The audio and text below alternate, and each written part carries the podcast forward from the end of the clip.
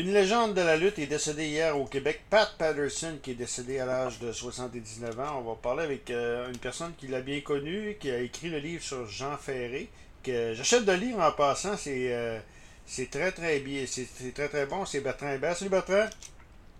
Bonjour, oui, c'est ça. J'ai moi et mon collègue Patrick euh, Laprade, on vient de sortir donc la biographie de Jean Ferré. Ah puis en 2016, j'avais par- travaillé avec Pat Patterson, euh, le rêve du Québec, euh, Ah oui? à l'écriture de cette biographie qui s'appelle Accepted. C'est quoi qui est décédé, euh, Pat Patterson? Écoutez, il a développé récemment un caillot au foie euh, qui a causé une insuffisance au foie et une fois que le, le foie étant un des organes vitaux, là, une fois que ça s'est détérioré euh, puis qu'il n'y avait plus rien à faire, tout le reste du corps, tout le reste du système malheureusement ne répond plus. Là. Il est rentré à l'hôpital le 27 puis vous voyez, il est décédé hier matin. hein. donc euh, ça s'est ça passé rapidement là, quand même. Mais euh, écoutez, euh, moi, quand on a commencé à travailler sur le livre, euh, j'ai fait tout ce que je pouvais faire dans la vie. J'ai- été partout dans le monde. Je pourrais partir demain matin, puis j'aurais eu une belle vie.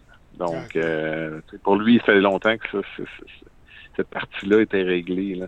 Euh, par contre, dans les dernières années, il s'est libéré complètement en, en- en- comme il disait, tout le monde le savait, mais moi, je l'avais jamais dit là, que j'étais gay. Et, et ça l'a libéré là. euh, moi j'ai vu j'ai vu la transformation. Là. On est passé de- d'avoir des arguments euh, durant l'écriture puis la, la conception du livre, à savoir si Louis, son, son compagnon de 40 ans, euh, je pouvais pas l'appeler boyfriend dans le livre. Fallait que je l'appelle euh, son- my friend. Hein. je l'ai toujours appelé juste mon ami. Comme, tu peux pas. Puis quand on a fait Denis Lévesque, euh, il, il se met à jaser, il a dit mon chum Louis, comme puis là tout d'un coup c'était devenu correct de l'appeler euh, mon boyfriend ou de l'appeler mon, mon chum. Fait que j'ai trouvé que c'était merveilleux parce que ça l'a libéré d'un poids énorme qu'il a, a transporté toute sa vie là, dans les dernières années de sa vie. Quand on dit que c'est un, c'est un homme, euh, c'est un, c'est une légende au Québec, qu'est-ce qu'il a fait de remarquable, euh, Pat Patterson? Ben écoutez, localement, les gens se souviennent du rêve du Québec. Là. Il était le, le- le Québécois qui avait changé son nom pour un, un nom anglais, puis qui avait été eu- a, a été aux États-Unis avoir du succès, puis il revenait au Québec, puis il traitait tout le monde de mangeux de hot dog. Euh, Donc, il était rendu trop big, trop important pour les petits Québécois. Euh, les gens s'en souviennent encore. Il me disait l'autre fois, j'étais au Texas, puis là, je rencontre un Québécois à l'hôtel, puis là, il dit Ah, c'est toi, ça, le, le rêve du Québec. Comme, puis là, fait que ça, les gens s'en souvenaient encore. Mais Pat Patterson, c'est certainement la, la, la personnalité du monde de la lutte québécoise qui a la plus grande influence dans toute l'histoire de la lutte professionnelle. Ah ouais? Il est devenu le bras droit de Vince McMahon. Euh, il était à ses côtés durant l'expansion nationale euh, au début des années 80 jusqu'au début des années 2000. là. Puis euh, il demeurait euh, jusqu'à tout récemment euh, un consultant qui, était périodiquement aux émissions de télé de la WWE pour euh, euh, donner son opinion là, puis euh, amener des points que les jeunes d'aujourd'hui auraient peut-être pas amené sur la table. Euh, donc, euh, son influence derrière le rideau dépasse euh, ses qualités de lutteur et, et pourtant, il a été une des plus grandes vedettes en Amérique du Nord dans les années 70.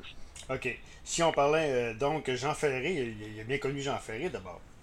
Ah, bien sûr, euh, il était un bon ami avec euh, le géant Jean Ferré. On en parle dans, dans notre livre sur, sur le géant. Tu sais, les, les Québécois puis les Français qui étaient dans la lutte, ils étaient tous des amis.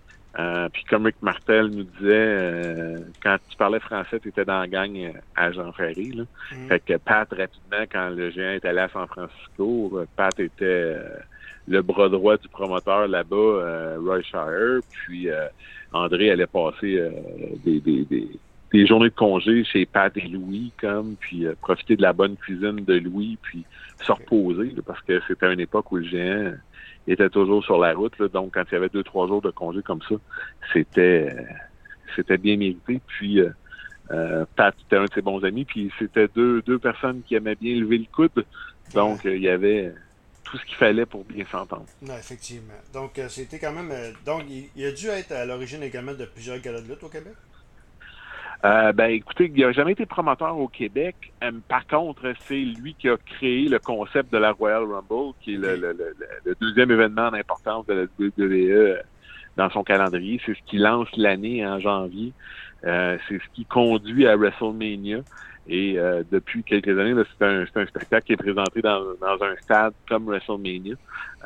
et, et Pat Patterson est un immortel de la lutte à cause de cet événement-là. Je veux dire, on va dans 30 ans, 50 ans, il va y avoir encore des Royal Rumble et on va encore dire que c'est Pat Patterson qui a créé ce concept-là. Et on, va sûrement l'honorer d'une façon ou d'une autre là, euh, dans les prochains mois et au prochain événement en janvier. OK, Ben Bertrand Hébert, euh, gros, gros merci. Au plaisir de se parler. Puis joyeuse fête, évidemment, si ça ne parle pas. Ben, merci beaucoup. Bertrand Hébert qui a écrit la biographie sur le géant ferré.